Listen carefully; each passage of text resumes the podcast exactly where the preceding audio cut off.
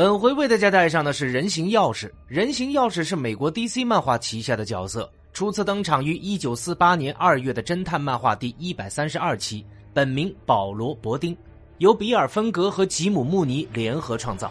他是一个被迫成为反派的人，还当过蝙蝠侠的老师，而在黄金时代只登场过一次。在蝙蝠侠非常早期的故事里呢，他作为一个短暂登场的小角色，但是呢，却令人印象深刻。保罗小时候学习过小提琴，但是没有什么兴趣。很快他就发现自己真正擅长的是开锁和逃脱。于是长大之后，保罗就成为了马戏团里的逃脱大师，就像奇迹先生或者是现实中的胡迪尼那样，是个陷入绝境也能凭借这个技巧脱身的魔术师。那么伯丁的技巧非常的精湛，以至于蝙蝠侠也拜访过他，并向他讨教过逃脱之术，所以伯丁做过蝙蝠侠的老师。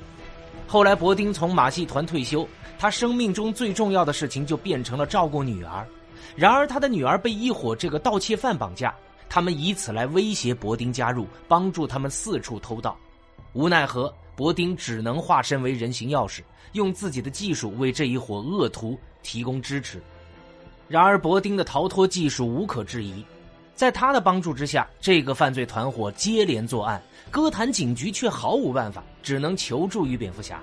虽然蝙蝠侠和罗宾也无法抓获人形钥匙，但是他们发现人形钥匙每一次犯案都会刻意留下一些线索，最终推断出人形钥匙的真实身份，并发掘了伯丁的苦衷。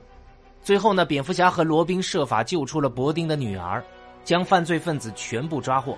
因为伯丁的所作所为纯属被迫，于是呢，法庭最终判处伯丁无罪释放，他也得到了一个大团圆的结局。那么，有关于他的能力方面，保罗呢没有任何的超能力，但是被奉为逃脱大师，对于开锁方面的技巧尤其精湛，而且反应非常的敏捷和迅速。那么，有关人形钥匙的简介就为小伙伴们带上了。接下来我们继续漫威 VS DC。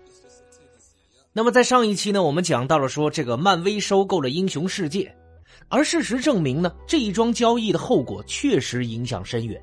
其他依赖漫威和马布里支撑大半货源的分销商，纷纷找到其他出版公司这个签订独家分销协议，想尽办法避免破产。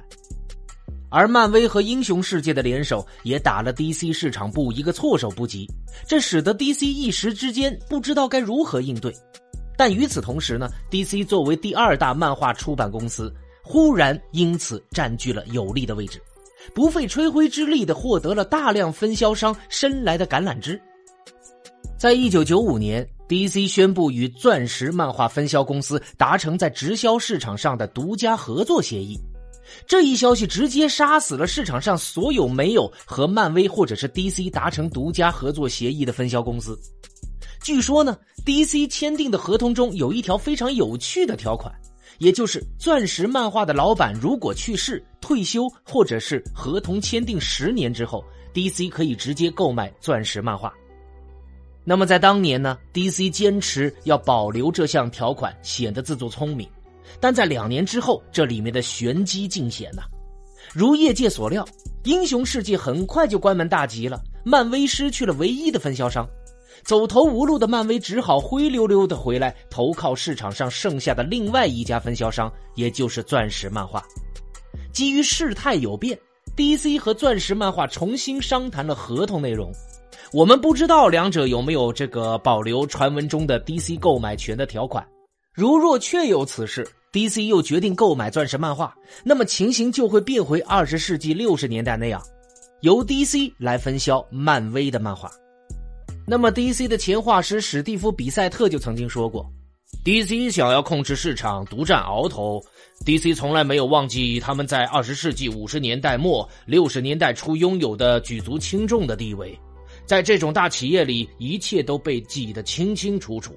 虽然公司几经变革，但那种企业式的思维永远不会被淡化。如果事情按照预想来发展，那么 DC 就彻底掌控了漫威。” DC 将会控制住漫威商业模式中最重要的一个环节，包括库存量和出版物在月度分销目录中的位置。无论未来如何，英雄世界的倒闭让漫画业落在了一个托拉斯手里，直到今天仍是如此。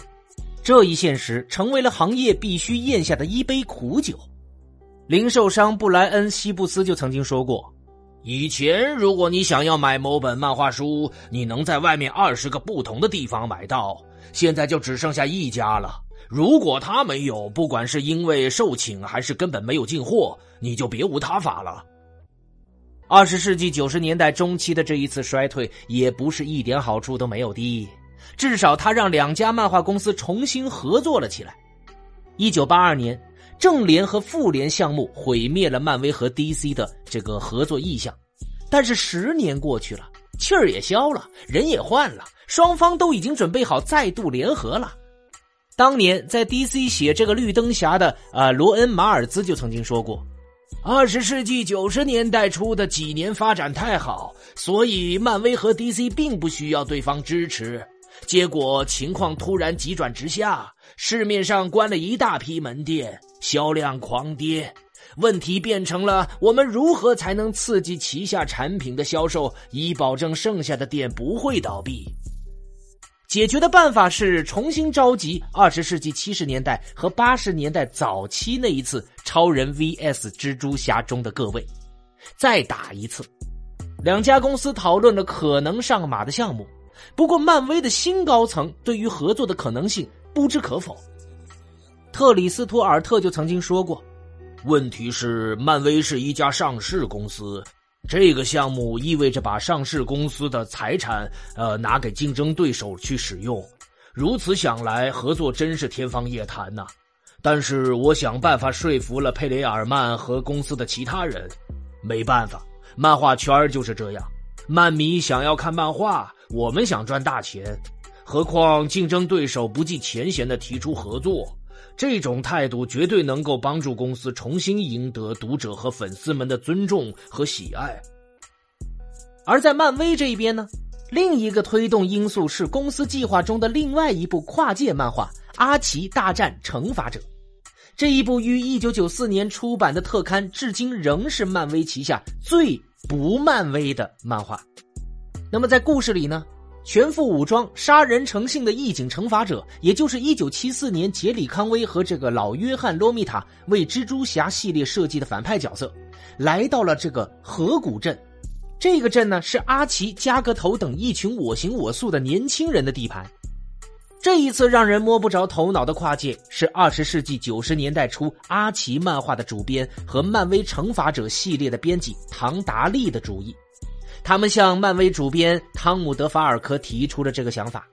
一般来说，德法尔科对跨公司合作不感兴趣。格林伯格就曾经说过：“阿奇漫画的编辑维克多·格雷利克以前是汤姆的老板，所以他没法拒绝。这是多年来漫威头一次和其他公司合作，这也为往后的其他合作做了铺垫。那一部《阿奇惩罚者》漫画打通了合作的通道。”不过，阿奇漫画和漫威合作算不上什么值得称道的壮举，毕竟两家公司出版的内容博弈，不是直接的竞争对手。DC 和漫威之间的关系就复杂多了，重新让两家公司回到同一个战场，策划一次跨界合作并不容易。话说有一次，漫威的汤姆·德法尔科、特里斯图尔特和迈克尔·霍布森约 DC 的詹妮特·卡恩以及这个保罗·列维兹共进午餐，商谈合作的事宜。他们讨论起有可能同框的角色以及合作条件，一边吃一边起草了一份这个协议草案。但是午餐即将结束的时候，卡恩就突然丢了个炸弹。德法尔科就曾经说过。我记得我当时起身这样离席，对于双方不计前嫌谈合作的情景，大家都十分的开心。结果詹妮特突然说：“啊，不错，不过有两个角色绝对不可以参与跨界，也就是超人和蝙蝠侠。”我赶紧又坐下了。我记得迈克尔·霍布森和特里斯图尔特也都原地定住了。拿中国的话来说，就是 “Holy shit”。那么接下来两家公司又会发生什么样子的故事呢？我们下期接着说，我是老莫，喜欢这一张专辑的小伙伴们别忘了打赏哦，大家拜拜喽。